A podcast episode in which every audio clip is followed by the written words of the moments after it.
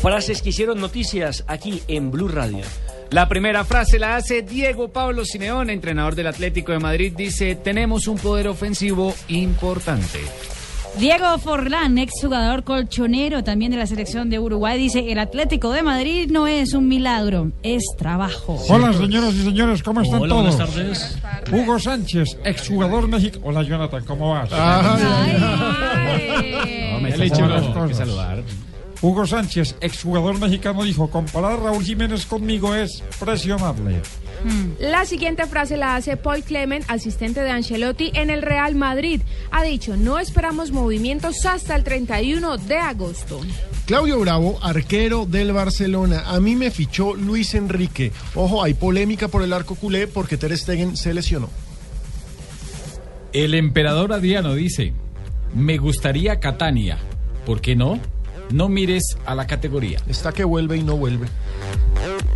Y esto lo dijo la brujita Verón. Juan Sebastián dijo, voy a ser la cabeza de un grupo de personas que quieren mejorar mucho más a la institución. Voy como candidato a presidente, esto refiriéndose a su equipo Estudiantes de La Plata. Y lo que dijo Mourinho por eh, el técnico del Chelsea por el tema del arquero, Sage o Courtois, para mí es un buen problema. Arsène Wenger, el DT del Arsenal, dice Alexis tiene todos los ingredientes de jugador de Premier. La siguiente la hace el emperador Adriano. Dice. No, pero eso- Ah, esa ya la leyeron.